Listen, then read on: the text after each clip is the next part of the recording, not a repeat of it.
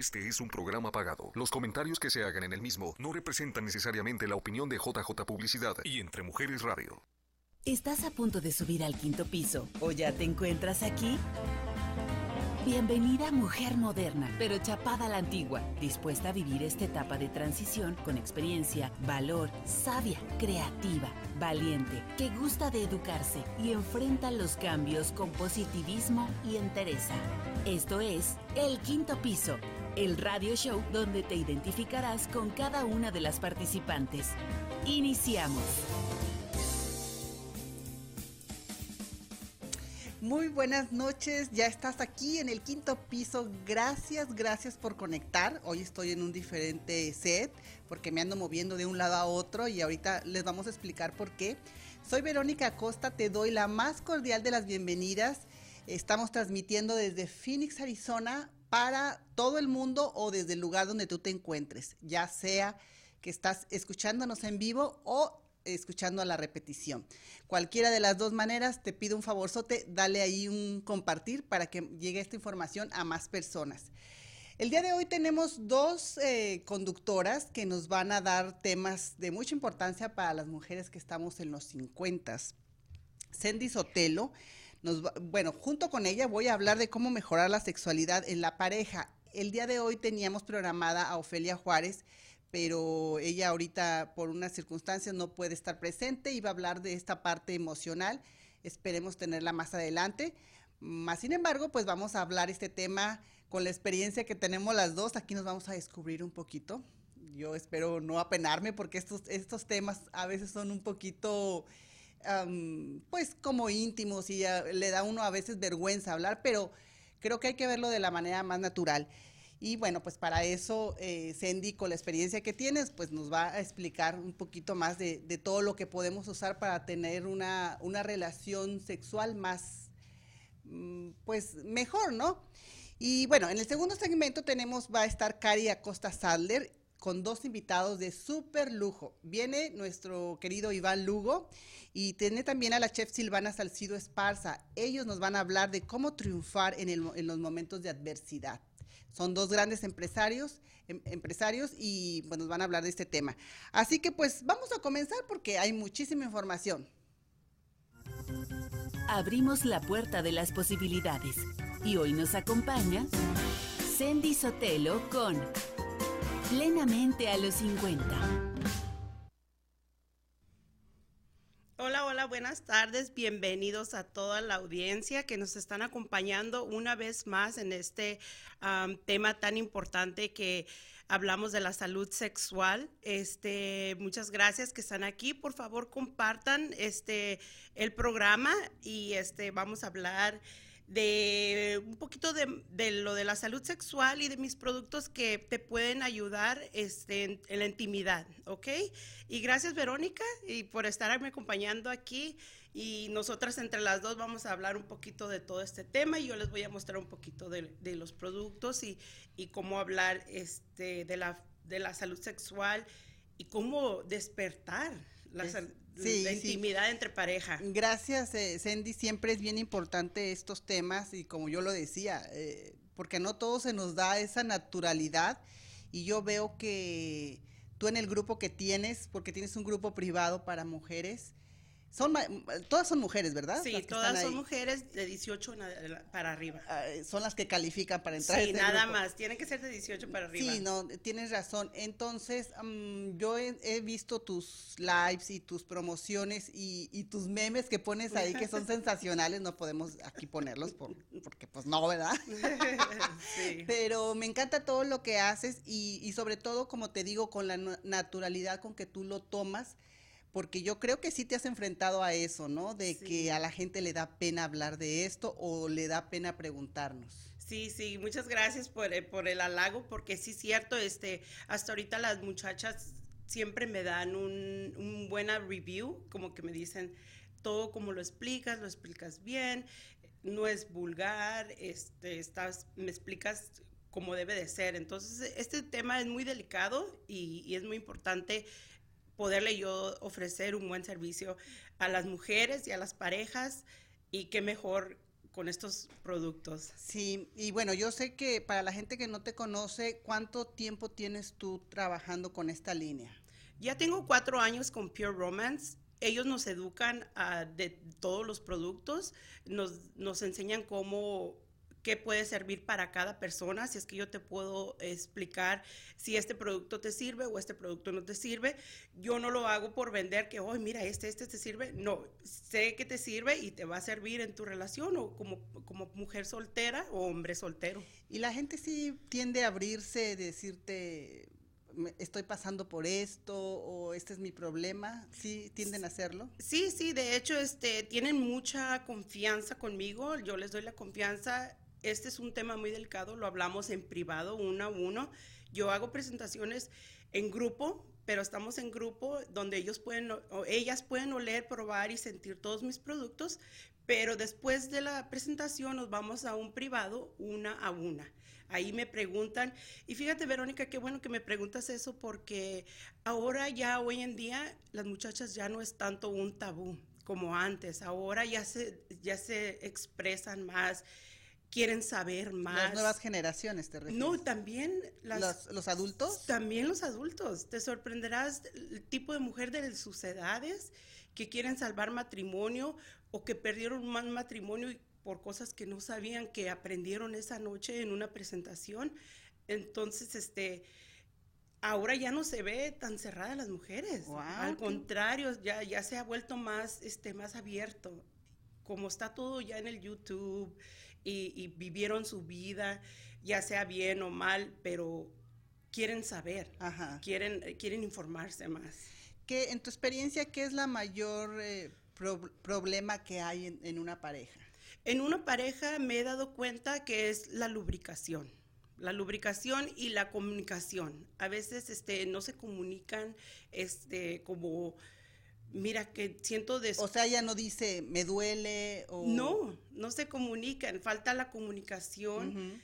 Entonces, cuando vienen a mí y un lubricante le ayuda, entonces no tuvo, se arregla la, la, la intimidad, pues. Claro.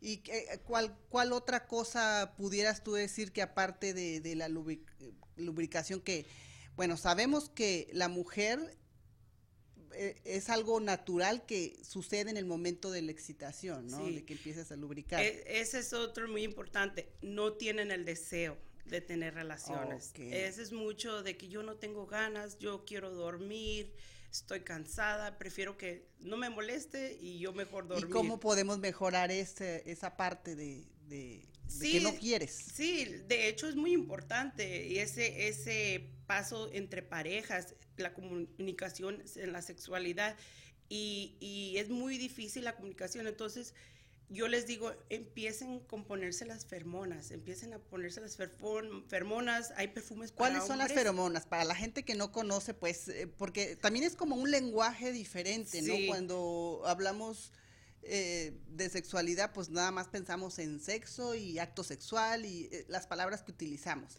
O la manera en que la gente le dice hacer el amor, cooperar, dicen por ahí, este, diferentes maneras, ¿no? Pero hay gente que no sabe que hay ciertas eh, cosas como este tipo de, de sustancias. ¿Qué son las feromonas? Sí, de hecho las feromonas es la, una química que nosotros mismos reproducimos y es la de la atracción, es la de la sexualidad. Entonces, esa misma nosotros mismos la reproducimos, pero cuando nos bañamos no las tumbamos. Oh. Entonces, es muy importante que nos las vuelvamos a poner y sea unisex. Por ejemplo, esta es la fermona concentrada y ese es unisex, va en las áreas donde hay pulsación, trabaja por el... ¿Se puede abrir? Sí. ¿La puedo oler? Sí trabaja por el sistema del nervio y por el olfato inconscientemente. Y es la hormona que necesitamos para la atracción sexual. Entonces este se usa en hombres y en mujeres. En mujeres, hombres y mujeres. Y también tenemos los productos de baño, como los perfumes, los aceites corporales. Por ejemplo, este es para hombre, tiene un aroma súper rico. Se llama Titan, pero esta es la fragancia y es la crema. Y aquí está como el aceitito para mujeres y los perfumes que están aquí. Entonces, no sé si se han visto, chicas, que pasa un caballero y huele súper rico y como que te atrae y volteas y sientes como que, oh, huele rico. Entonces, son poquitos detalles que a veces no nos damos cuenta que con un aroma puede despertar esa sensación de, tener relaciones, una, en la intimidad. Oye, mm, está aquí conectada Ofelia y dice que ella puede participar por teléfono. ¿Ya la tienes en la línea, Javier? Gracias. Ay, gracias, Ofelia. De verdad lo, apreciamos mucho que, te hayas conectado. Hola, buenas tardes. Eh, sí, eh, ¿la escuchas? No. Sí, te escucho. Ah, ¿Me escuchan ustedes bien? Un, poquito bajito. Tú no la, yo la oigo porque traigo los audífonos, pero tú no, la alcanzas a escuchar. Está bien, tú me introduces. Saludos a todos. Y una eh, disculpa que no pude estar en el, estudio. No, no, no, eh, eh, Ofelia, entendemos perfectamente y bueno, pues ya sabes, te mandamos todas las bendiciones. Esperemos que todo pase pronto y que, y que se mejore. Pero bueno, pues estamos hablando aquí, ya sabes, del tema que, que, nos compite, que es cómo mejorar la sexualidad en la pareja. Y estábamos de lleno, empezamos hablando de los productos, porque tú eres la experta en esta área y, nos gustaría mucho que nos dieras eh, tu punto de vista acerca de, de, cómo mejorar la sexualidad. Aquí tenemos a Javier, nuestro director técnico, un poquito en movimiento, porque yo te escucho porque traigo audífonos. Yo sé que no, no sé si nos estás viendo o, no, porque sé que estás. Estoy viendo. ¿Sí nos estás viendo? Sí. Ok, pero esta Sandy no te alcanza a escuchar, entonces ahorita le van a poner unos audífonos para que podamos hacer las preguntas adecuadas. Entonces, bueno. Eh, sí, ahí yo te escucho muy bien. A ver. A ver, habla Ofelia. Hola, hola. Ya, ya te escucha. Ok, pues ya estamos todos aquí en línea, la gente ya se está conectando. Gracias a todos los que se, los que están aquí en, el Facebook Live. Eh, tenemos vía telefónica a la asesora Ofelia Juárez, que ella es una consejera experta en parejas y pues con tu experiencia nos vas a hablar de cómo mejorar la sexualidad en la pareja. Escuchamos. Fíjense, fíjense que este es un tema sumamente importante eh, es, uno de los grandes problemas que las parejas enfrentan muy comúnmente. Desafortunadamente hay muchas creencias, especialmente del lado de los señores. Entonces los señores no a veces no aceptan que ellos tengan un, bajo líbido, por ejemplo, eh, debido a, la andropausia. Entonces, este es un tema sumamente importante que ocasiona muchos problemas en la pareja. Sí, de hecho, este, cuando un, me ha tocado a las chicas que yo este consulto, dicen, ¿cómo le digo a mi esposo? O sea, ¿cómo le comento? Porque luego sin sentir que lo están atacando a él. Entonces, ella quiere, ellas quieren saber cómo le digo a mi esposo que esto está pasando o que este producto le puede ayudar. Y entonces ellos se cierran. Sí, es que para los hombres tenemos que entender en el género masculino, ese es uno de los grandes pilares de su ser. Nosotros no lo tenemos. Para ellos la sexualidad es vital, es como comer. Y así que si tú le estás diciendo a tu pareja que él no está satisfaciéndote, entonces tú le estás diciendo que no sirve como hombre. Esto va mucho más allá de la sexualidad. Eh, esto va mucho más allá de, de una relación sexual nada más. Ofelia, ¿la andropausia es una cuestión biológica, médica, que se puede curar? No es una condición médica, es el fin de la, de la parte de la, de la reproducción. Es como las mujeres, cuando llegamos nosotros al término de la etapa de la reproducción, tenemos la menopausia. Con ellos, con los señores, cuando ya terminan el ciclo o van a empezar a se les llama andropausia. Entonces, ellos tendrían, o nosotras como mujeres, que reconocer que hay, hay un problema, aceptarlo y ver cómo podemos eh, mejorar eso, ¿no? Sí, es que la andropausia es una disminución de hormonas y esto trae muchas consecuencias. no solamente en el área sexual, pero desafortunadamente es un mito que nadie habla de eso, ni siquiera entre los señores hablan de Entonces, pero es una realidad que todos los hombres, todos, y esto no tiene nada que ver con qué tan viril seas o qué tan potente sexual seas o no, es simplemente que es un paso que cualquier hombre va a pasar y va a haber una disminución de testosterona y esto va a traer muchas consecuencias.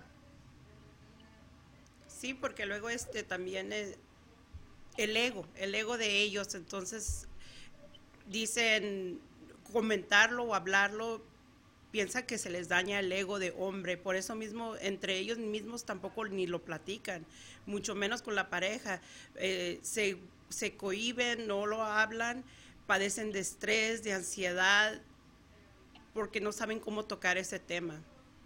Sí, este, como les digo, es uno de los grandes pilares del ser hombre. Entonces, si este pilar está dañado, entonces afecta mucho otras áreas de su vida también. Y entre ellas, la primera que se, que se afecta es el autoestima, por supuesto. ¿Cómo pudiéramos entonces... Ofelia, ¿cómo pudiéramos entonces iniciar esta conversación con una persona que está eh, con, con andropausia? Hablando pues en el caso de los hombres. Sí, nosotros en el consultorio lo que hacemos es de que a todos los hombres que son que ya tienen 45 años o más, les hacemos eh, directamente una prueba. Eh, por ejemplo, que si tienen cansancio, tienen fatiga, tienen insomnio, eh, cambio de carácter, etcétera. Son una serie de preguntas. No le digo inmediatamente, ¿sabes qué, señor? Está pasando por la andropausia, porque ya no vuelven. Sino que poco a poco lo vamos diciéndole, hablando de los ciclos de la vida, y cuando llegamos al ciclo de la reproducción les decimos que hay un tiempo en el que se va a terminar. Y es cuando hablamos de la andropausia. Muy bien. estábamos hablando con Cindy acerca de cuáles son las principales eh, cosas cuando una pareja está teniendo eh, dificultades para tener una relación sexual y ella hablaba de la lubricación. Entonces también yo creo que ahí en, en una pareja es indispensable la comunicación. ¿Qué estás sintiendo? ¿Cómo te estás sintiendo? ¿Cómo me estoy sintiendo? Claro, es sumamente importante. Desafortunadamente, como les digo, eh, lo ideal es de que se pueda hablar de esto, que puedan tener una buena comunicación, más la realidad es otra, porque estamos, entre comillas, atacando el ego del Señor, pues. Entonces, ellos lo aceptan. Estas, estas me da mucho gusto que hayan hecho este tema porque eh, estos productos que, la presentadora está ahorita enseñando, creo que pueden ayudar bastante también. Sí, de hecho, este, cuando yo hago mis presentaciones en mi grupo para las chicas, está el esposo a un lado escuchando todo. Entonces, vienen las chicas a mí y me dicen, mi esposo estaba escuchando y dice que quiere esto y que quiere esto.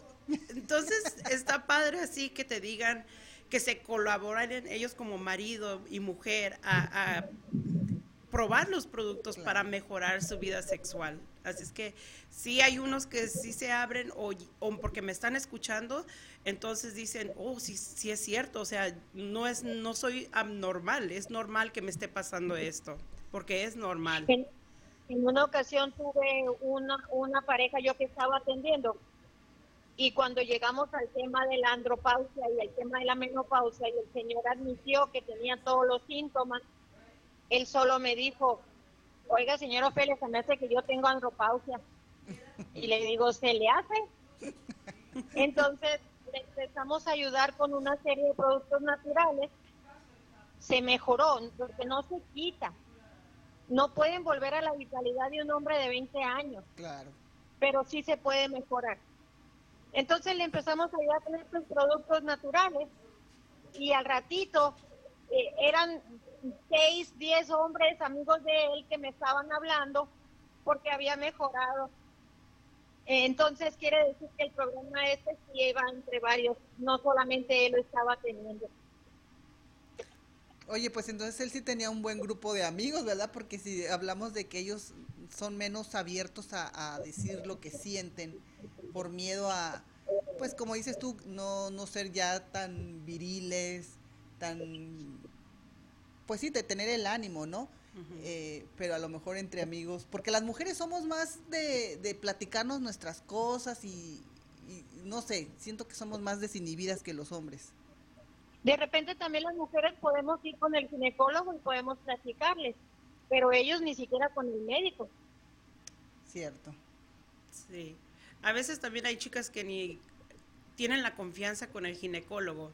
Vienen conmigo y dicen, oh, yo creo que este es el producto que yo necesito. Mira que me pasa el desbalance del pH, traigo malos olores o siento como que infección y entonces este yo les digo, oh, pues este producto te va a ayudar, te va a mantener humectada en todo momento y vas a prevenir todo eso. A veces les da vergüenza decirle a su mismo ginecólogo qué está pasando. Sí, es que tú lo, decías al principio, es, es un tema sumamente delicado y, e íntimo, ¿no? Entonces no todo mundo estamos ni somos tan abiertos para estar hablando de mi sexualidad.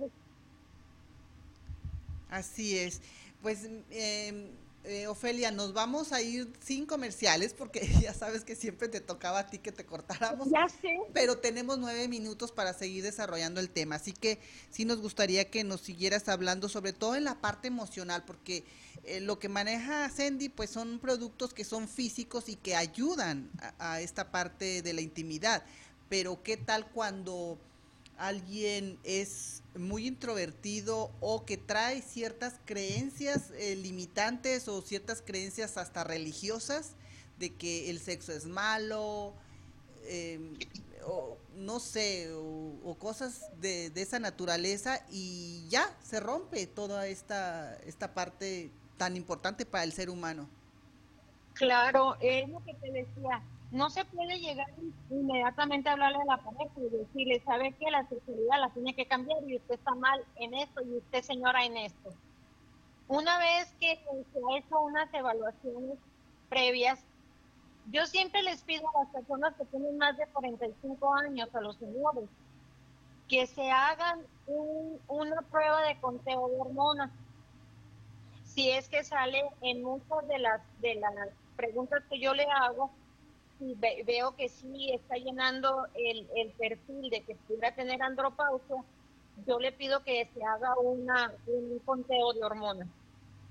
Ya con eso en la mano, pues ya podemos nosotros abiertamente hablar del tema y educarlos, ¿verdad? Cuando es algo físico.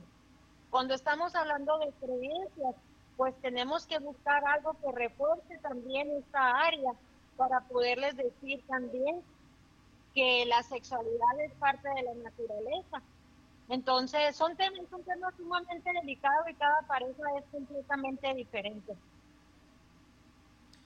Sí, se vuelve a, la comunicación, chicos y chicas, tengan esa comunicación, este tema es muy importante y hay que comunicárselo con pareja y que se vea que es normal y ya no es tanto un tabú todo esto y que sean más abiertos, ¿verdad? Que se den la oportunidad de, de, agarrar más información o con el doctor o con en el internet, YouTube, a Sandy Sotelo Carrol, ahí está el número, como ustedes vean, ¿verdad? La comunicación pues entre pareja. Sí, claro que sí, eso es vital y es lo que evitaría cualquier problema, porque una de las una de las consecuencias que pasa cuando la pareja con el señor está en andropausia el primer síntoma puede ser la reducción del líbido, ¿verdad? Entonces, si han tenido una vida sexual activa y de repente el señor ya no tiene tanto líbido o ya no tiene tanta fuerza sexual, entonces casi siempre la esposa piensa que hay una infidelidad. Y entonces ahí se genera un montón de problemas cuando si desde un principio se hubiera dicho, sabes qué, estoy pasando con esto, con esta situación, entonces no se hubiera hecho el problema más grande, desafortunadamente no pasa. Siempre el, hombre se calla, la mujer también, Si hay una insatisfacción, también la mujer se calla por no hacerlo sentir mal. Es un tema bastante delicado y amplio.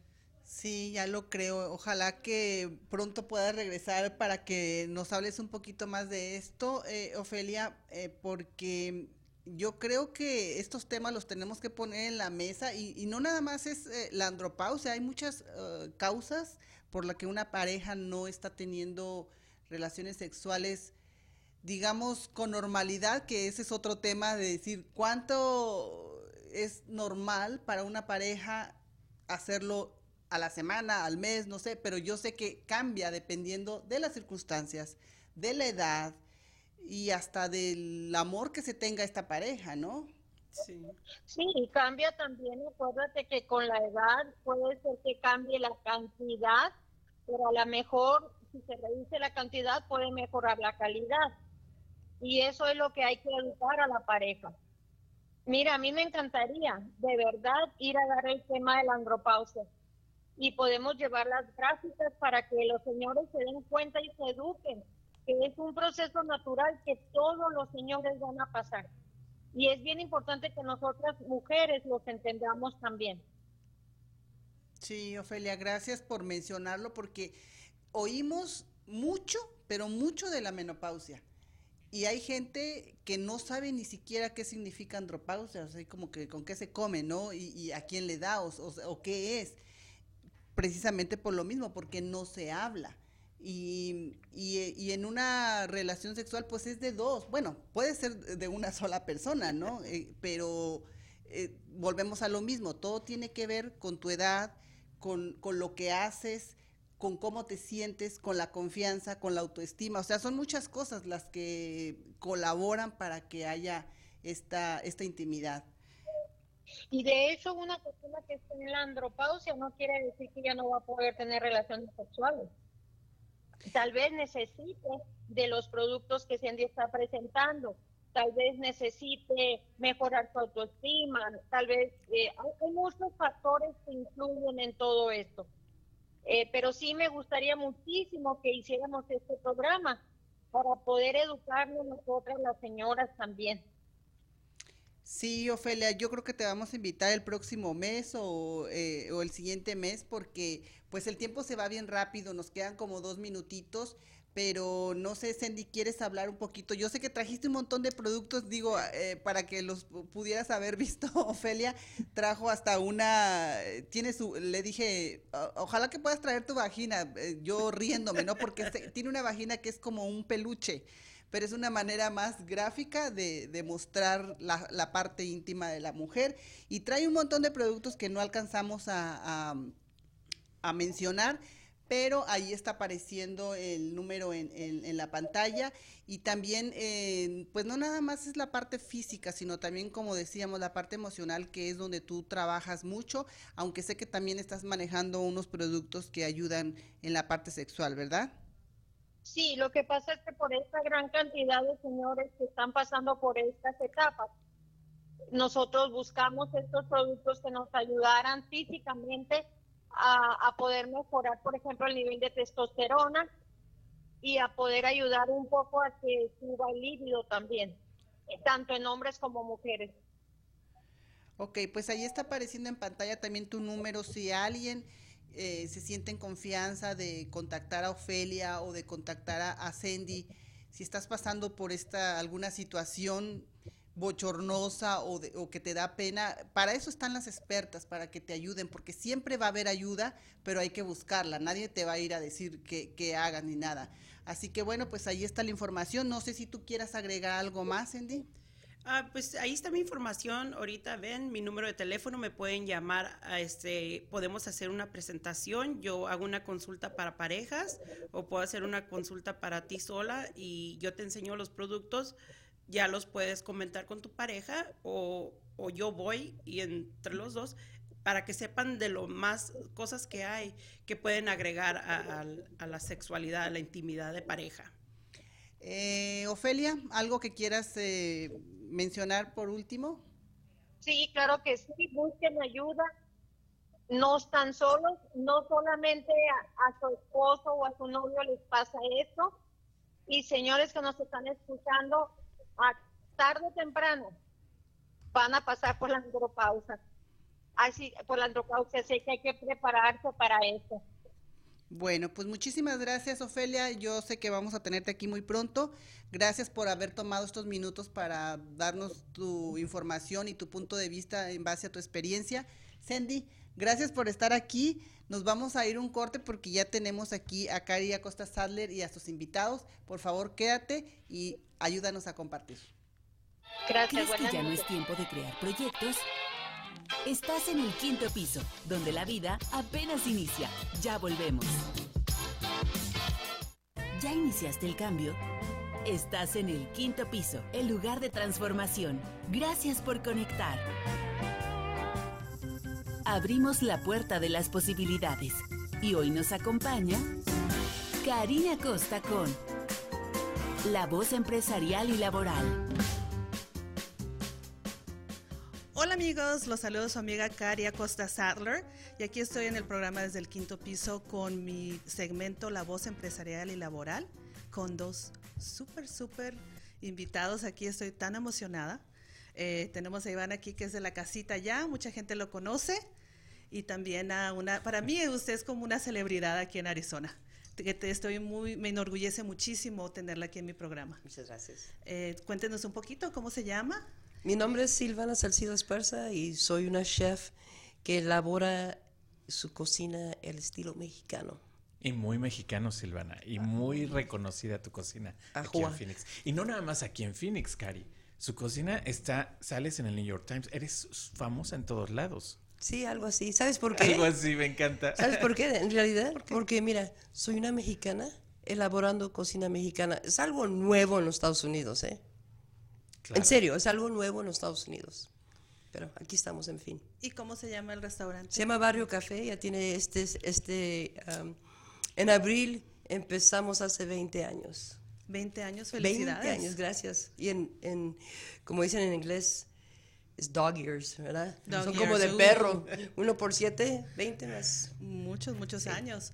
Pues fíjate que yo fui el año pasado la primera vez, ¿cuándo fue el año pasado? Sí, en el 2020, ¿cuándo fue cuando cerraste un tiempo? Sí, ¿no? 2020. Sí, 2020 eh, fui con una amiga y probé tus chiles en.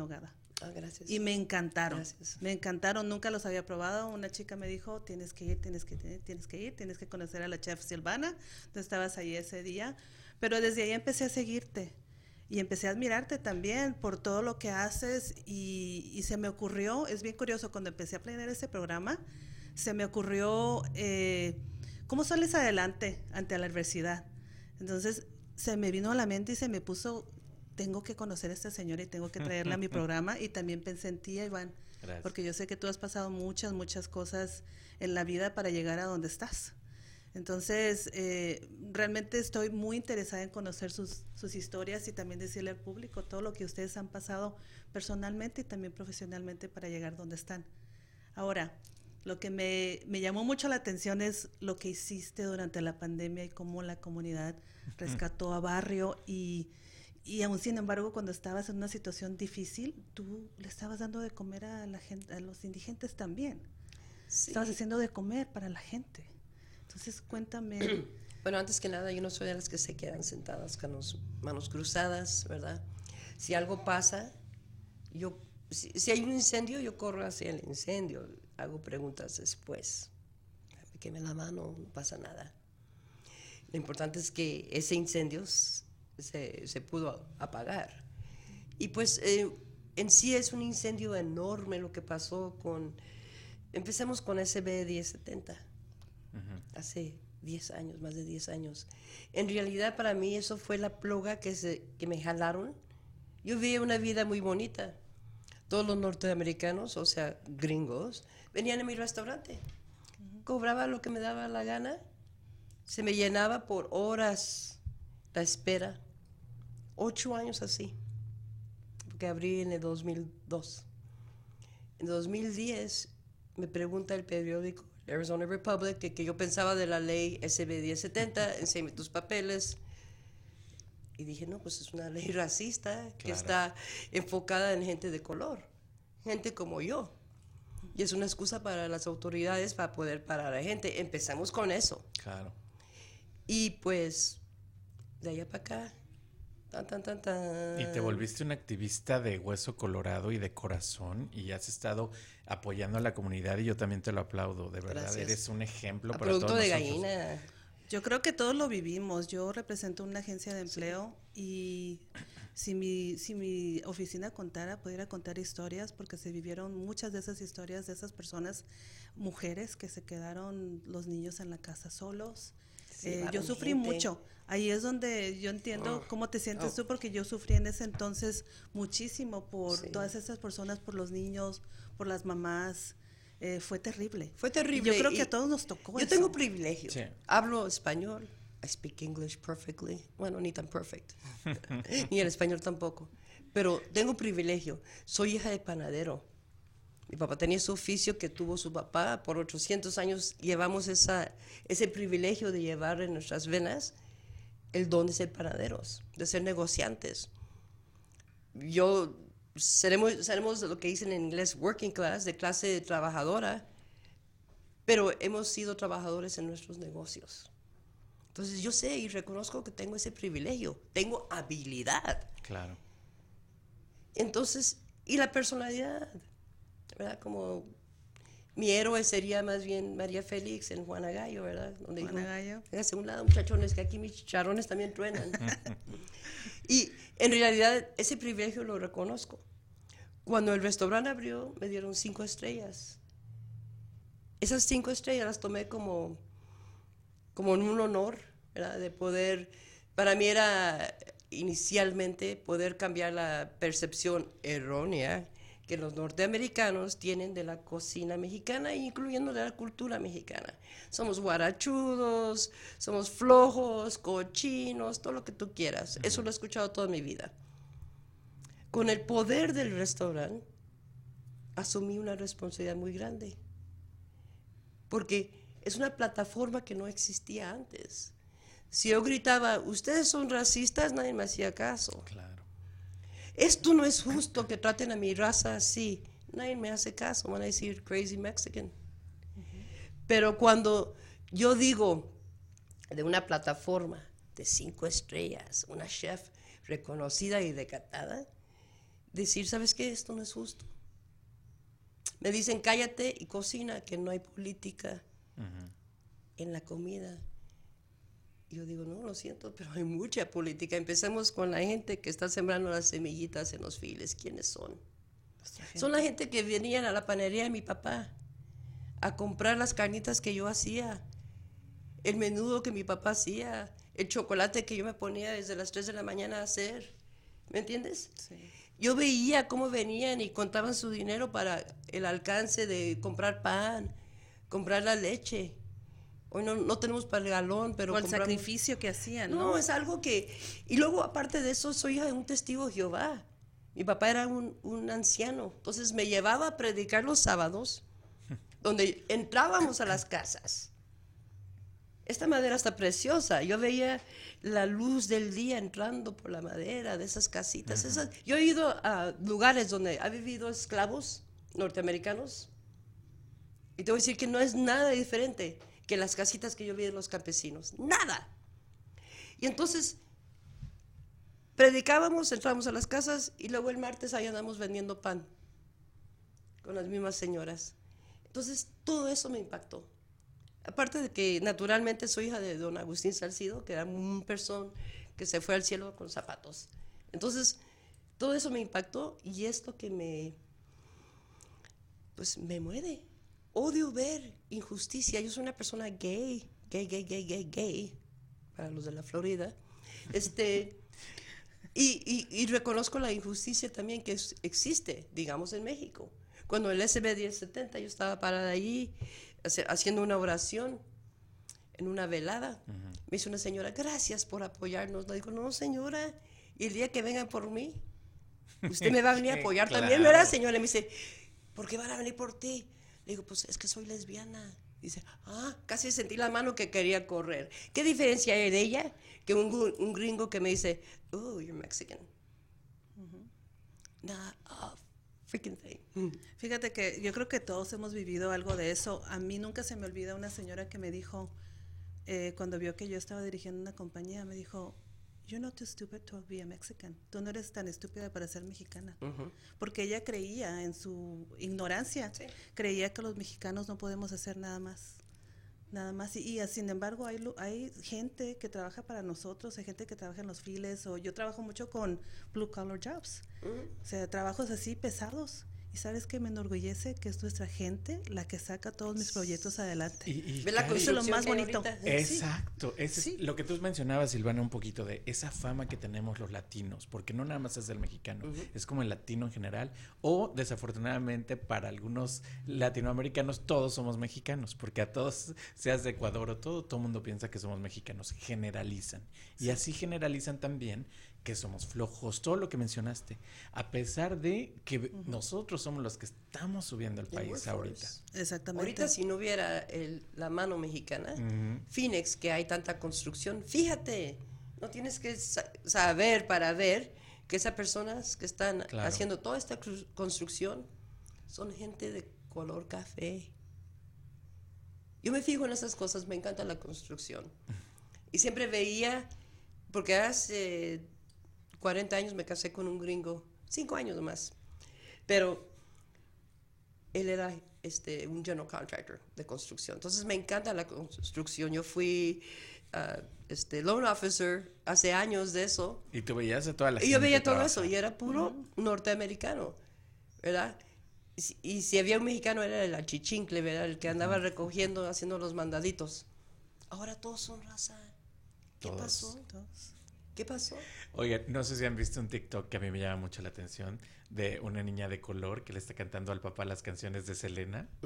Sí, me encanta. ¿Ya lo viste? Me encanta, sí. Y el papá se queda así como que, ¿qué onda? Porque obviamente las niñeras de estas nuevas generaciones. ¿Y sabes qué es lo peor? Que ellos no saben que ahorita tienen una gran oportunidad porque esos niños pueden ser bilingües sin haber ido a la escuela. Con nanas mexicanas, que además tenemos una educación, Silvana, mucho mejor que la, la, educación que tienen aquí los americanos. La educación formal no quiere decir que tienes una educación como la, la de nuestra cultura. Simplemente en México tú entras a un establecimiento, una oficina de doctor. Buenos días. Entras, tú dices buenos días y todo el mundo buenos días. Ah, pásese, quítate niño para que se siente la señora. Cierto. ¿Cuándo? Y entonces yo trato de decir esas cosas aquí. Y me ven como que estoy loca, pero me vale. Yo lo, yo lo hago, good morning. Y si me quedan mirando, like, ¿ya estás loca? O si me estás viendo, yo le digo, buenos días. Una sonrisa. pero, pero ¿por qué? Es, es la cultura o falta de cultura. Mira, he analizado, ya estamos hablando de otras cosas, pero he analizado el norteamericano para tratar de ver por qué están tan heridos que tienen que atacar a todo mundo. Claro. ¿Verdad? Y, y he llegado a la conclusión de que es que no tienen cultura, perdieron su cultura, ¿me entiendes? Claro. Nosotros todavía la retenemos. Y, y, muy arraigada la tenemos, más que ellos. Por eso hay un San Patricio, por eso hay un 5 de mayo, porque están tratando de agarrarse. Sí, de, rescatar a los muertos. Olvídense, ya, ya, ya, ya. es mucho para ellos, olvídate. pues, pues qué, qué padre que, que, trajiste esto de, de SB70, porque yo sé que a, mí me contaste algo tú que te sucedió durante ese tiempo, ¿no es cierto? eh, Puedes contarnos un poquito de la experiencia, porque eso fue algo muy difícil para ti, mas sin embargo te enseñó una gran lección. ¿Me puedes contar qué fue lo que pasó? Eh, a mí, fíjate que Silvana, yo llevo 22 años viviendo en Scottsdale. Y menciono Scottsdale porque es un área de más americanos, donde ves a nuestra gente trabajando en, el, en, en los jardines, en las casas, limpiando las casas y todo eso. Pues tuve una experiencia con motores y vehículos. Llegué a hacer unos trámites de papeles, pero traía mi licencia mexicana y me acusaron de que mi licencia era falsa. Sin ningún, o sea, ellos no saben ni leer español. ¿En qué año fue eso? Eso fue en el, ay, ¿qué año fue? Como cuando estaba lo de la... Es, estaban, es que eso les dio permiso a todo el mundo para que sacaran su lado de... Pido hablar con la eh, gerente de motores y vehículos de, de, Tempe, donde está Hayden, por el, por el Tempe Marketplace, ahí esa oficina, no se me va a olvidar nunca. Y ella me manda a investigar. En ese tiempo también había un poco de crisis en el país y se supone que habían eh, corrido a mucha gente para no gastar dinero extra. Pues a pesar de eso, pusieron a dos personas, dos, no me gusta la palabra, pero eran como white trash, así, dos gringos de overoles gigantes, a seguirme durante mes y medio. ¿A seguirte? Sí. A ti. A mí. Físicamente a seguirte. Físicamente. Eh, hasta que un día llegan y se paran enfrente de mí y me dicen que, que les enseñe mis papeles. Les dije que no les iba a enseñar nada hasta que ellos se identificaran conmigo. Sacaron una credencial así, la, la hicieron y la, la, volvieron a esconder. Le dije que yo no la había visto. Me dijeron que me cuidara porque ya sabían a dónde trabajaba, a qué hora salía de mi casa, con quién salía. Y yo dije, se supone que ellos hicieron un recorte motores y vehículos de personal. ¿Quién es esta gente que me está siguiendo? Al grado de que llegaron, eso casi nunca lo cuento, ¿verdad? Te lo conté a ti. Uh -huh. eh, llegaron a mi casa un día antes de Navidad y me arrestaron. Me llegaron ellos primero otra vez. Yo iba con mis perritos al carro. Tengo una estética y trabajo con perros toda la vida. Y ya cuando me iba a subir al carro, me cierran la puerta, le hablan a Ice que estaba atrás eh, de la calle donde sí, yo claro. estaba.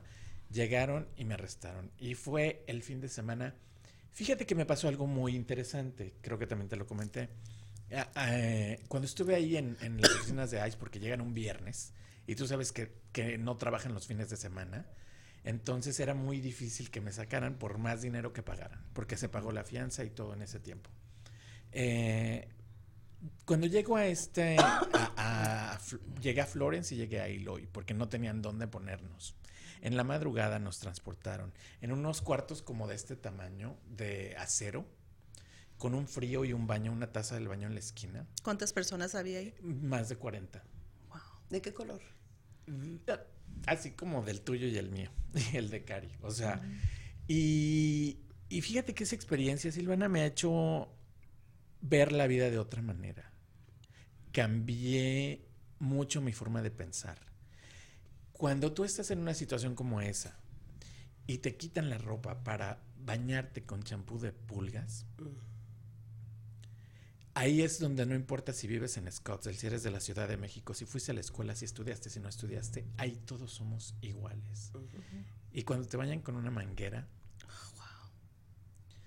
esa experiencia, casi nunca platico de esa experiencia, pero Silvana, haber estado ahí y Cari fue Imagínate que llegué y conocí ecuatorianos, mexicanos, que llevaban meses, y llevaban meses porque no tenían eh, dinero, recursos, para recursos. comprar una tarjeta para hablarle a su familia.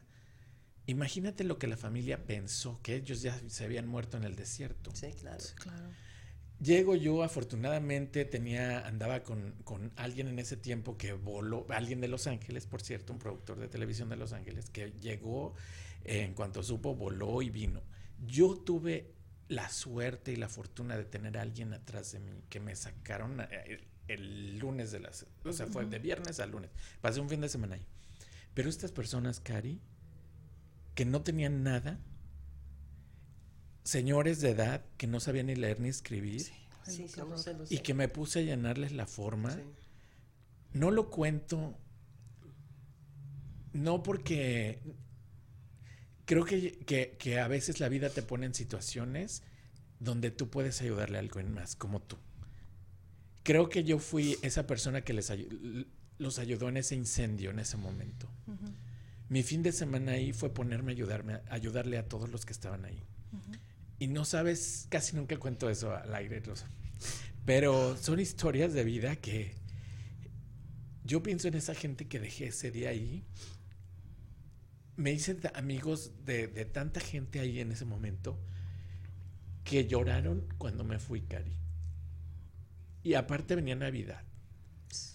Era antes del 23 de diciembre. Me acuerdo que toca la. Eh, hubo un pleito donde estaban los, los los presos de, de, más peligrosos, ya ves que te dividen, yo estaba con los tranquilos, ¿no? Y entonces nos encierran a todos en la celda para que no pudieras, eh, para que los guardias fueran a ayudar. Uh -huh. Entonces todos estábamos encerrados, no sabíamos qué estaba pasando. Eso fue el lunes, entonces yo no pude salir el lunes por ese pleito, tuve que salir hasta el martes. Eh, y llega un policía, Cari, y Silvana, llega un guardia con una bolsa de plástico llena de papitas, rastrillos, jabones y me dice feliz Navidad. Yo creo que esa Navidad nunca, nunca en la vida se me va a olvidar. Y ha sido de los regalos que más aprecié en ese momento. Yo no sabía si sí me iban a sacar el lunes, el martes, el miércoles. No sabía nada de lo que estaba pasando afuera. Pero esa bolsa en ese momento para mí, para todos los que estaban adentro, fue el mejor regalo de Navidad que puedas tener. Afortunadamente me sacaron el otro día. Y lo que hice con ese regalo fue repartirlo con todos los que estaban ahí. Sentí tan feo salir porque todos lloraron y, además del llanto, todos preguntaban por qué él sí y yo no. El privilegio, ¿no? Sí. sí. Hay que reconocer ese privilegio. ¿Qué fue lo que te enseñó? ¿Qué aprendiste durante ese tiempo? Cuando saliste, ¿qué fue lo que pensaste después? Sí? ¿Qué te enseñó? Uy, no sabe, no sabe. Eso, esa experiencia de vida, yo creo que, fíjate que ahora, por ejemplo, que estoy en los medios o que hago eventos y muchas cosas, hace rato que estaba haciendo para una revista unas fotos, me dijo la maquillista, es que la gente te quiere mucho porque eres muy, eh, muy no me dijo del pueblo, pero me dijo muy, muy humilde, muy sencillo con la gente. Y eso me lo dicen mucho en los eventos. Yo creo que esa humildad y esa sencillez la aprendí de todas esas personas que conocí ahí. Y además, Silvana, o sea, no había alguien que tú dijeras, ay, ese es un asesino, ese sí se merece estar aquí.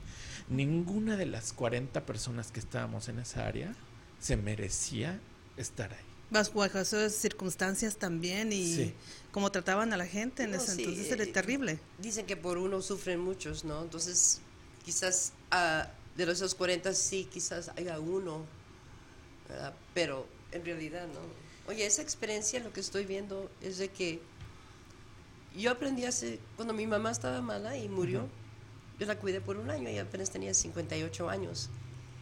Y alguien me dio un libro y pues se llamaba Motherless Daughters y no lo iba a leer, pero lo abrí y vi algo que me impactó mucho y hasta la fecha lo llevo.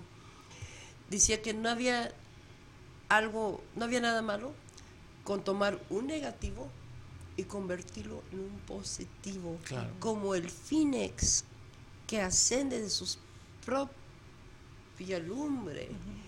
Entonces tú tomases una oportunidad de, agarrar algo totalmente, sumamente negativo y hacer algo positivo y a la vez te estás ayudando a sí mismo. Claro. Sí, te transformó. Y de eso se trata. Para mí el SB 1070 y la pandemia fueron oportunidades de que en ese tiempo era, no sabes lo que va a pasar, ¿verdad? y más bien la pandemia, cerrar negocios y todo eso. Y yo soy una persona sumamente mala, tengo una enfermedad de que pues no hay alivio. Entonces, todas mis defensas están bajas y sufro mucho por ello.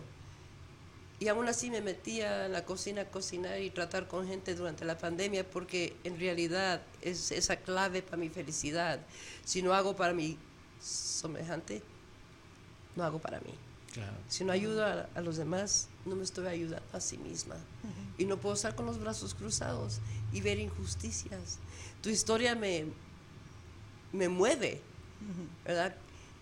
Y es la discriminación que existe en este país. Estamos hablando de nuestra sangre lleva sangre indígena, sangre de este continente. Nosotros somos los americanos. Exacto.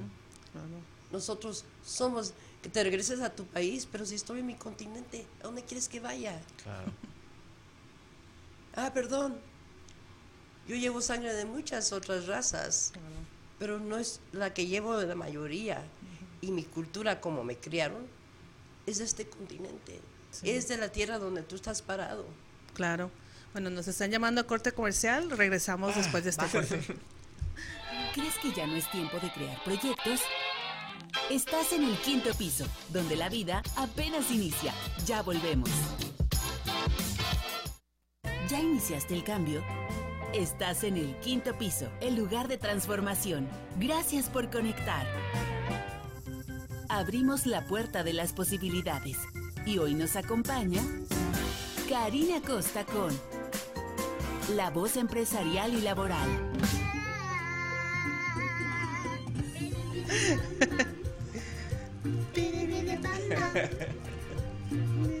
Me encanta. Canta. Ay, qué lindo eso. ¿eh? Oye, me dio ganas de bailar a mí también. Si ellos fueran un poquito más inteligentes, Silvana y Cari, y les sacaran provecho a esas nanas maravillosas mexicanas que además, híjole. Yo fui una de ellas. ¿Tú también? Y por eso tuve hijos muy mayor. Oye, Es pero difícil, pero- imagínate estas generaciones de niños gringuitos que hablaran dos idiomas y que tuvieran, que en la mañana te dijeran el buenos días que los gringos no hacen. El- Sí, el- en Los Ángeles hay muchos de ellos. Sí. Sí. Muchos. Sí, Eh, y- definitivamente. y, y no lo han aprovechado. No, no lo No lo han aprovechado. No, para nada. Pues qué bonito escuchar sus historias. A ver, dime tú. Te puedo hablar de tú, ¿verdad? Sí, claro. Te estaba hablando de usted porque pues mi mamá me enseñó a respetar también porque no te conozco y soy muy igualada. Este, Mira, mira quién ahí- está en la pantalla. Mira. A ver, ¿quién está Yo en la misma. pantalla? Mira más, ¿me parezco todavía? eh? ¿Ese eres tú, Silvana? Sí, esa soy ¿Sí? Mira los chinitos también y, y, y las, ¿cómo se llaman los aretitos? ¿Cómo Las- encontré las esa arracadas. foto? Las arracadas. Ya era tu signature, ¿verdad? Eso. yo. Las arracadas siempre. Sí, siempre, siempre. Bien mexicanona. ¿El pelo chino de dónde viene, Silvana? De. Ay, Diosito mío. ¿De dónde sacó todo esto, Javier? Alguien se fue a mi Facebook. Este, el pelo chino viene de mi mamá y de ese señor, mi papá, el ¿Tu papá? panadero. Mira, ese horno se lo dieron. Era tan buen trabajador cuando llegó a los, de los, a los Estados Unidos, a Los Ángeles. Trabajó en una, una panadería enorme, Flaky Pastry, esas que fabrican grandes, y él trabajaba de noche, ahí estoy yo. Y cuando él le dijo al señor, ¿sabe qué? En un mes ya no voy a trabajar porque voy a abrir una panadería en, en Merced. Voy a vender mi casa y voy a ganar ese dinerito para abrir una panadería. Yo soy hija- hijo de panadero. Le dijo el señor, te quiero tanto, ven para acá. Y lo llevó a una bodega y le dio ese horno, le dio charolas, le dio racas, básculas. Wow, qué bendición. ¡Qué bendición! Qué bendición, qué, qué, qué bonito que creciste en todo ese ambiente y por eso eres la persona que eres ahora. ¿Hay algo que te haya pasado eh, en tu vida personal que, que te marcó, que te enseñó una gran lección? Bueno, algo, algún, algo adverso que... la adversidad simplemente es ser muchacha de casa, ser hija mexicana, aunque criada en los Estados Unidos, no importa, mi mamá decía, ustedes son mexicanos aquí o en Japón, Claro. y se acabó. Ser gay. Y luego hija de- del anciano de los testigos de Jehová. ¿verdad? Y ser gay. y, luego, difícil. y luego ser una persona sumamente espiritual. Era la, la- la muchacha que todo el mundo en el salón quería. ¿verdad? Cuando fui a, la universidad, todos se enojaron conmigo. Cuando dejé la universidad, todos me dieron... ¿Me entiendes? Eh, yo crecí en, ese salón, en esa iglesia. Y saber, cuando me di cuenta, mi realidad, mi, mi, mi vida, tener que dejar todo eso. Fue muy difícil, me imagino, fue doloroso. Difícil, no, porque vivía una mentira. Cuando vi que me di la yo tenía lo que se llama en inglés una fairy tale, ¿verdad? Ujú. casada con un hombre guapísimo. Todo el mundo me lo chuleaban, los gays y las mujeres. Este guapísimo, me quería a lo loco, éramos una de esas um, el it couple que todo el mundo, ay, qué bonita pareja, mira cómo se quieren qué guapos los dos, esto, ya, ña, ña, ña.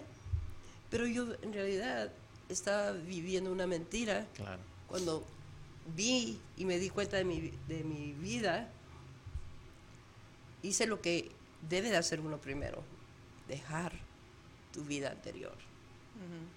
Y luego eh, ir a conocerte antes de meterte en algo nuevo. Yo no anduve de, de loca. Así como me ves, mucha gente me percibe de ser una muchacha loca, una señora de esas que, uh, yo creo que esa señora anduvo en todo, Sí, yo anduve en todo, anduve a caballo, anduve en moto, anduve en Japón, Europa, todo México, mochila al hombro, soy aventada así, de andar en camas, de andar en la borrachera, de andar en las drogas y todo eso, ¿no? Entonces, así como me ves, ¿verdad? Mucha gente tiene la percepción de que, pero ya cuando hablan conmigo, luego, luego dicen, no eres como yo me imaginaba es que la gente tiende a Yo tengo una pregunta para Silvana, tengo una curiosidad. Tú eres apasionada de la cultura oaxaqueña. Me encanta la cultura oaxaqueña. Y de las tradiciones y de la comida. Sí. Hablando un poquito de drogas y eso, ¿nunca has probado los hongos? Claro que sí. Yeah, yo sabía. Acabo de venir de allá. Sabía. Fui a la casa de doña Sabina. ¿Y qué tal tu experiencia? Fíjate que ahorita los, los hongos los acabo de comprar y los estoy poniendo en... Es algo nuevo. Los he probado varias veces, como cinco, digamos. No me gustan. No me gustan. ¿Por qué? ¿Por qué no? Mm, me marean, mm, veo lucecitas. No es, no es algo para mí. Pero yo sufro de inflamación en el, todo el cuerpo, tengo sarcoidosis, que no les dan a los mexicanos mucho, pero llevo sangre de Norway y sangre negra, y a nosotros sí nos dan. Con eso pues me dio. Los viquinos y los negros ya me dejaron. Y entonces tengo inflamación en el, cerebro y se me olvidó todo. Y estoy escribiendo libros. Entonces, una doctora me recomendó que hiciera microdosing mm. de los magic mushrooms. Los, que en realidad esa cultura de Huatla, de México, ya la tienen, de San José del Pacífico, ya la tienen. Es algo que antes, ancestral, antes, antes, y la usan como medicina, no como que me lo vamos a echar un viaje, vamos a... Nada de eso, es medicina. Entonces, la pones en miel, los, los honguitos, y usas una cucharadita con tu té, lo que sea, y te ayuda a abrir tu cerebro, a poder pensar y lo hice una sola vez y te voy a decir, wow, era algo que las palabras, todo fluían. Aparte de que ya estoy mayor, ¿verdad? Esa enfermedad la tengo en el cerebro y se llama sarcoidosis fog. Entonces, en veces no puedo ni recordarme de los nombres de las personas, de las palabras que voy a, que voy a decir. Y en otras veces estoy normal. Entonces, eso va a ayudar. Y la marihuana, que también es natural.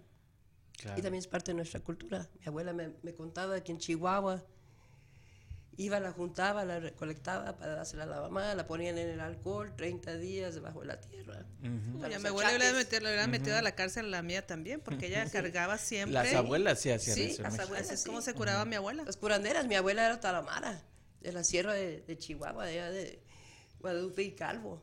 Sí. Entonces, eh, ya yendo a lo que, la pregunta que te hice, lo que te marcó fue el, el salir, el, el, encontrar quién era realmente tú y... Siempre ser diferente. ser diferente. Desde chiquita siempre he sido diferente, siempre una persona más, otra sensibilidad que, digamos, mi familia. La oveja negra, que en realidad era la oveja blanca. Exacto, lo que te iba a decir. Los demás estaban medios... ¿Me entiendes? Y, y la percepción cultural y la percepción de religiosa. Porque tanto los católicos que los testigos de Jehová. Eso todavía es mucho más difícil. Son, son, son fijados, mira ella cómo anda, mira. Este, no me gusta. Soy diferente y, y no lo escondo. Entonces, esa adversidad que me marcó, yo soy de las que cuando agarro, agarro algo de, difícil y lo, lo hago positivo. Por eso lo que tú hiciste era algo hermoso, ¿verdad? Claro, qué, qué bonito que yo creo que mucha gente tiene que aprender de personas como ustedes que han pasado algo difícil y lo convierten en algo positivo para dar algo más a la humanidad, ¿no? Eso es, eso Son oportunidades que el universo que Dios nos da y ¿qué hacemos? Pues, mm, pues no, no, me conviene estamos de, rodillas, ay Diosito Santo, por favor, ayúdame, dame la luz, enséñame qué tengo que hacer. Y cuando te enseña estás, no, hoy no tengo tiempo, no, es que no hay dinero. O por el mismo miedo también. O lo que no queremos hablar o decir lo que a mí me costó mucho tiempo, a mí hasta los 40 fue, tengo casi 50, ¿verdad? Ya se me veo de 30. Pero este, pero a mí me tomó llegar a los 40 años y empezar a ser más madura para, para decir, ¿sabes qué? I'm not okay today. And you know what? This is what I'm going to do. I'm going to do something different. Mm-hmm. I don't care what people think of me. And let's let's just make a difference for for others rather than just for myself. I just got tired of existing, so I understand, you know, going through that process of finding yourself. So I think there's a lot of people en el público. Yo no sé por qué empezó a hablar en inglés, ¿verdad? Pero, pero este, sí, sí, sí. sí, es cierto. No sé por qué. No, para los que no entendieron qué fue lo que dije. Sí, se me fue, se me fue el... No sé por qué empecé a hablar en inglés. Yo creo que a lo mejor mi próximo show va a ser en, en, en inglés. El radio está súper al pendiente y somos bilingües porque somos mexicanos y venimos a echarle ganas. Muchos somos, sí. Pero, pero sí, yo creo que muchos hemos pasado, mucha gente que está en el público también ha pasado por circunstancias. Todos, Cari, todos tenemos una historia. Somos la quinta ciudad más grande de los Estados Unidos. Y en mi opinión somos una de esas quintas, si, si ves cuáles ciudades son, todas son mexicanas. Nueva York, ahora está repleta de poblanos y de mexicanos. Oh, La segunda ciudad es Los Ángeles, ¿para qué te digo? Cierto. La tercera, Chicago, ahí está todo Durango, toda mi raza de Durango, ahí tengo más primos que nada. Houston, y Phoenix. Y luego Phoenix, las cinco ciudades más grandes de, los Estados Unidos está repleta de mexicanos. Sí, es la verdad. Y es la verdad. Otra cosa también que, que admiro de ustedes es, es, lo que hicieron durante la pandemia, como te dije, eh, lo que vi de ti fue cuando te empecé a seguir, pero también tú, lo que hiciste con, con tu negocio, que no te rendiste fue difícil. Cuéntame cómo fue que, saliste adelante, qué fue lo que hiciste diferente durante ese tiempo.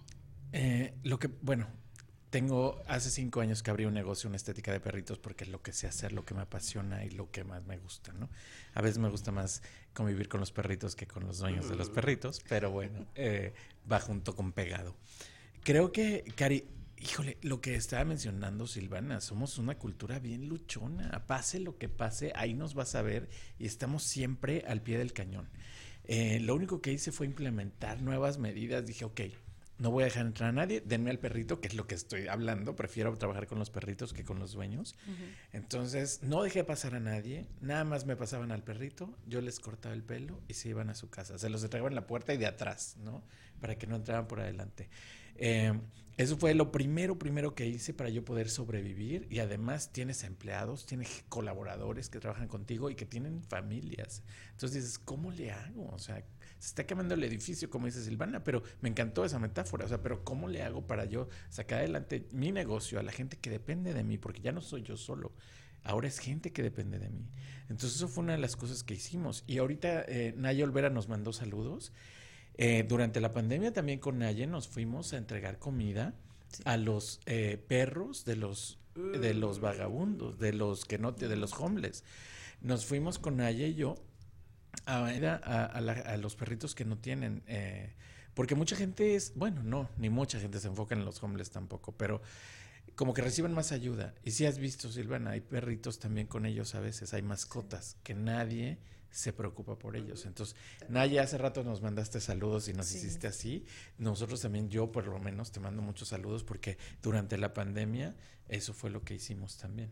Que yo creo que entre más das, y eso lo aprendí también en, en Eloy y en Florence, entre más das, sin pedir absolutamente nada a cambio, más vas a recibir en la vida. Y tampoco lo tienes que hacer con ese pensamiento. Las cosas llegan y fluyen, Cari, solas. El karma. Solas. Eh, yo te comenté hace rato, ahorita vengo de una sesión de fotos por una revista de Scottsdale, que estoy muy emocionado. La chica Silvana sale cada rato en las revistas, pero uno no. Entonces da mucho orgullo. Cuando a mí me, me, me toca hacer algo así o una oportunidad así y estoy con el saco y todo glamuroso, eh, pienso en todo lo que me ha costado. Y ahorita me recordaste una etapa de mi vida que, casi nunca platico. pero que es parte muy importante de mi vida. Entonces, haber pasado por esa, por Iloyo Florence y, y, ahora estar posando para esta revista de Scottsdale, no sabes, Cari. La, me siento orgulloso de mí y de lo que yo he logrado y de que no he bajado la guardia ni con el COVID y de que ahí estamos.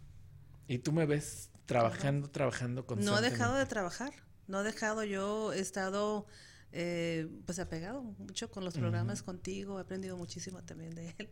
Y, no, dejaste, no, no dejaste de trabajar. tú tienes programa también. Tengo un programa aquí todos los martes, Silvana, que te invito aquí al aire, por favor, que quede grabado. comercial de rojo. Que quiero que venga a hablar conmigo de comida. Y, y, vino la pandemia y me viene la oportunidad de trabajar con una agencia de viajes que me están mandando a Veracruz, a todos estos lugares mm. maravillosos en México, a conocer más de nuestra cultura, pero también me han mandado a Turquía, a España y a Portugal.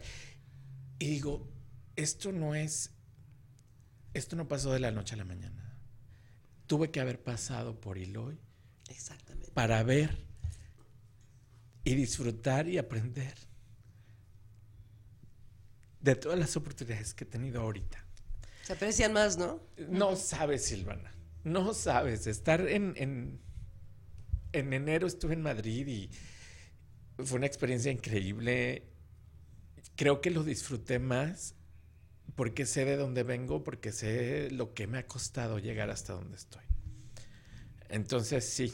Eso es admirable, es admirable. Cari, pero no pensé que me fueras a preguntar de esa parte de mi vida, pero... pero... Pues eso es, a mí me gusta escuchar historias, acuérdate, que me encanta eso, eso es bonito. Tiene que venir de algo así. ¿Verdad que sí? Lo que de veras eh, se, lo, te lo sabores, lo fácil no... No, no, lo valoras tanto. Ahora también pasaste eh, una situación con tu restaurante. Sí, este, tenía dos en el aeropuerto, uno de, de Caché, acá en, la Grand Avenue, en la Avenida Grand, y el Barrio Café, que ahora tiene 20 años, gracias a Dios. Y pues no había dinero.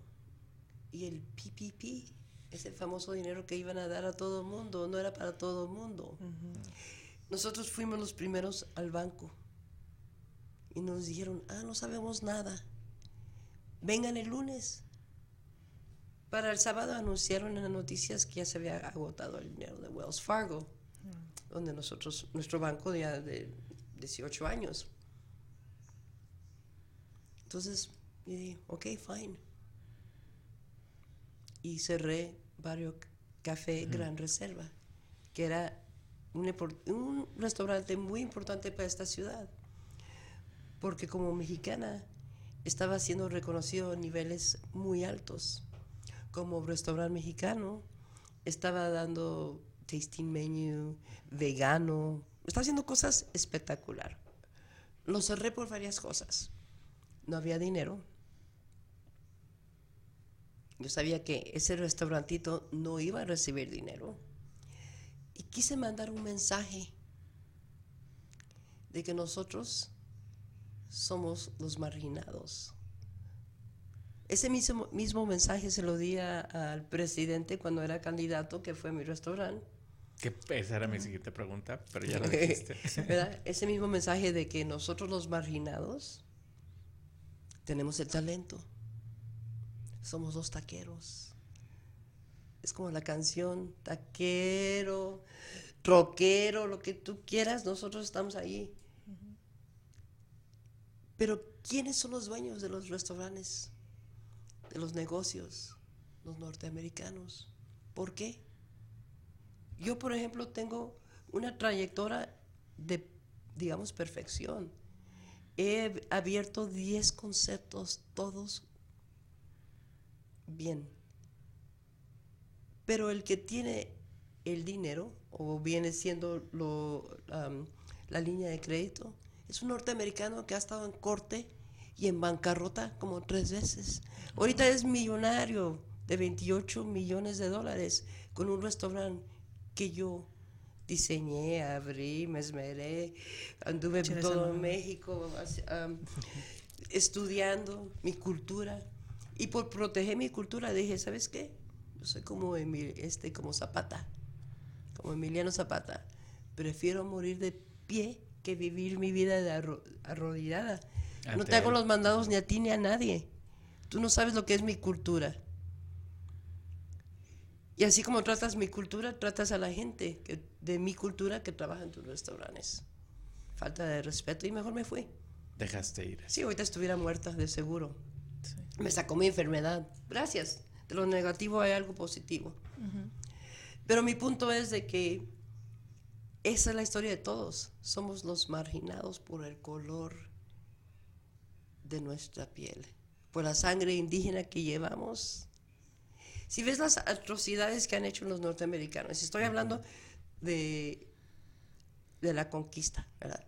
Cuando vinieron los españoles, hicieron unas cosas horribles. Mis antepasados, yo, yo vengo de sangre de reyes, de reyes españoles, franceses, italianos, noruegos, de los viquinos, rusos, alemanes, vengo de todo, porque se casaron con puros primos, de Moctezuma, vengo de todo eso. Eres una mezcla. Soy una mezcla de vergüenza en mi sangre. Cuando me di cuenta de dónde viene mi sangre, yo me dije, ¿sabes qué? Yo soy hija de panadero. Yo vengo de una línea de panaderos. En el 1248 mi antepasado era el panadero, working class, para el rey de España, que resulta que ese rey de España también era mi antepasado. Pero estoy segura que también era tuyo, güerita. ¿Eh? Pero ¿sabes qué? ¿Sabes qué es esto? Estos pómulos de India porque eso es lo que son los, por los, los, uh, estos, estos, Mira esto. Sí. Más tauramara que la. Y la piel no me quemo. Porque tengo una piel bien gruesa. Es increíble. Pero ¿De, dónde eres tú? De, de, Culiacán, Sinaloa. Ok, entonces, ¿qué indígenas son los de Sinaloa? Uh, no, no, no okay. Algo que no sabemos los mexicanos debemos de investigar más. Investigar ¿Qué son? ¿Qué son? No sé. Yo ahora me identifico. Mi nombre es Silvana Salcido Esparza. Odio que me digan Chef Esparza. Yo soy Salcido. Salcido. Pero mi mamá no la dejo atrás. Claro. La cargo conmigo. Me van a respetar Salcido Esparza, como se debe. Pero. ¿Cuáles son los de Sinaloa? Son los. No sé los de Sinaloa. No son los yaquis. No son los yaquis. No, los yaquis son los yaquis. No, pero Los yaquis son de Tengo que investigar eso. Pero yo digo, soy Silvana Salcido Esparza. Ahí está. Ándale. Mayos Lloremes, ándale. Mayos Lloremes, ¿qué, ¿Qué tal? Y de ahí viene la danza. Qué orgullo, es porque traías el tatuaje aquí. Sí, Mayos Lloremes. Mi abuela, ¿Qué tal? Mi abuela Mayos era... Lloremes, aprendí algo el día de hoy. Qué mi bien. abuela era taramara y lo escondió. Y luego su hermana dejó una carta y al último diciendo éramos taramaras, pero lo escondíamos. ¿Por qué? Por el racismo cultural. Claro, claro, tenía que. India, raíz, ¿verdad? Cosas así. Entonces yo me identifico como una mexicana nacida en el extranjero de sangre taramara. Porque mi sangre taramara y tepejuanes está identificada.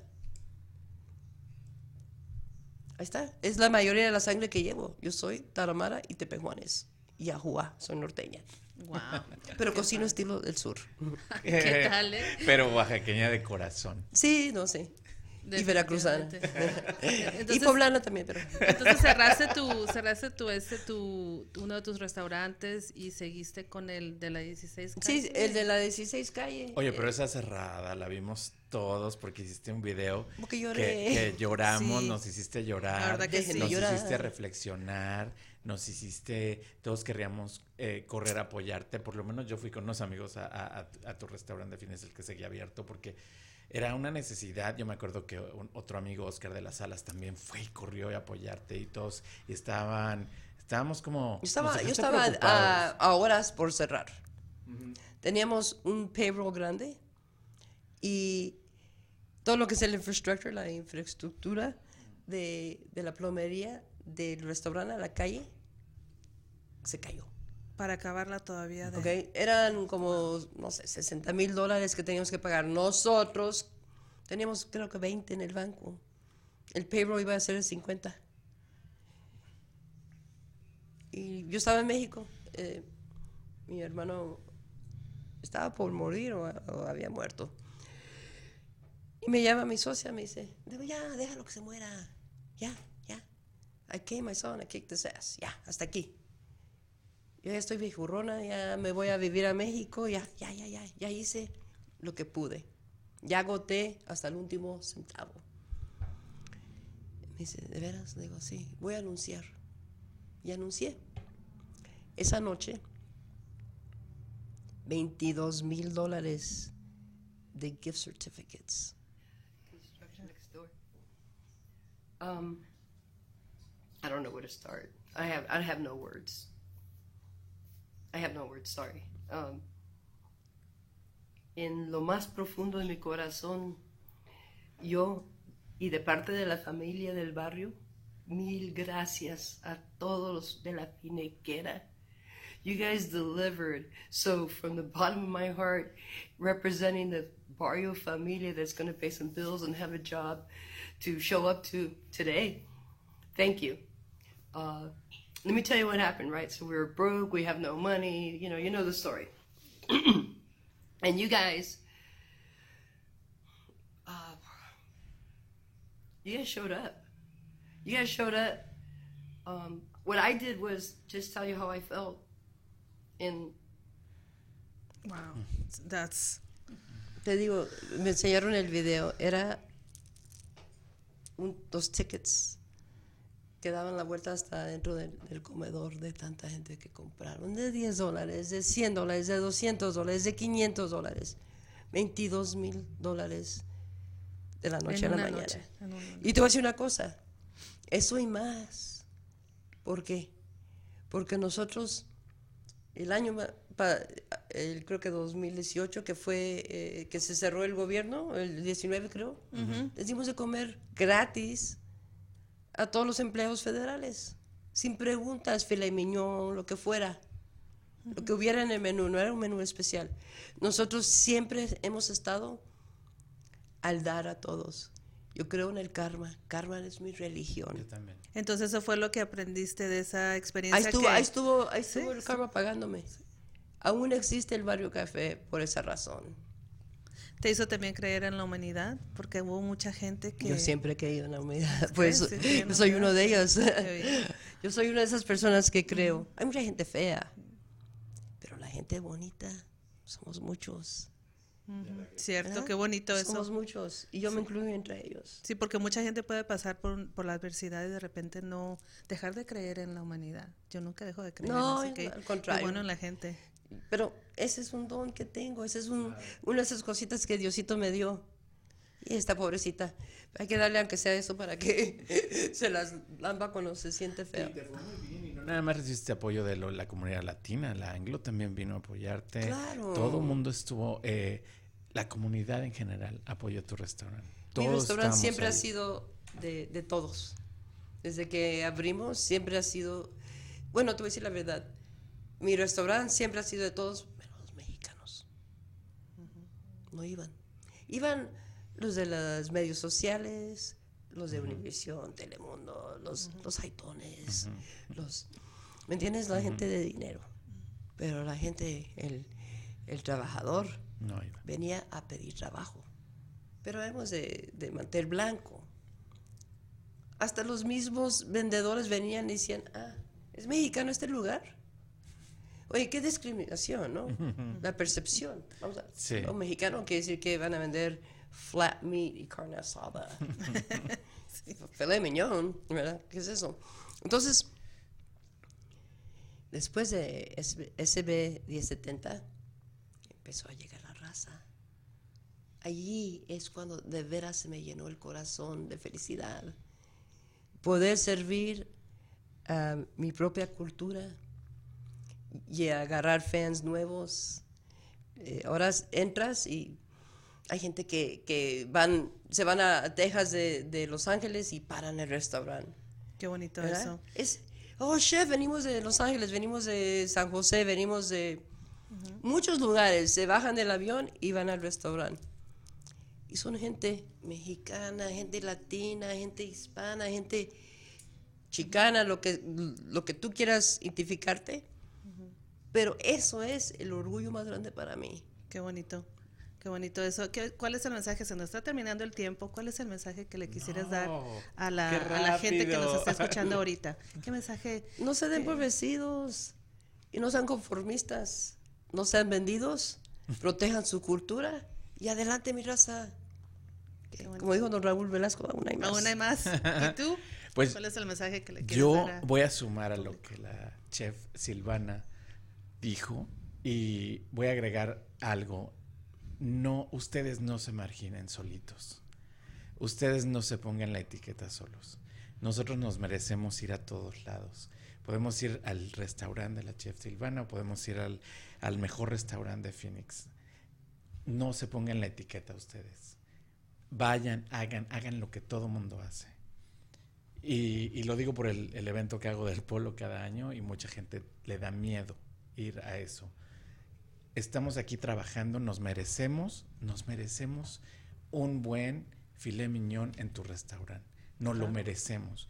No se pongan ustedes solitos la etiqueta de latinos, de que yo no puedo entrar a ese restaurante. O no puedo andar paseándome viendo las cosas que este gran país nos da. Sí. Claro. No nos pongamos la etiqueta y disfrutemos y sigamos trabajando como hasta ahora. Qué bonito. Pues muchas, muchas gracias por haberme acompañado en este segmento. un placer. La verdad que me dejaron bien inspirada, bien inspirada para seguir haciendo muchas cosas más y no darme por vencida. Como tú dijiste, aún hay más, ¿verdad? aún hay más. Ah, pues, ¿qué les puedo decir? Muchas gracias. Muchas gracias, por, esas lecciones de vida que me han dejado. Y pues aquí vamos con Vero y nos vemos en la próxima transmisión.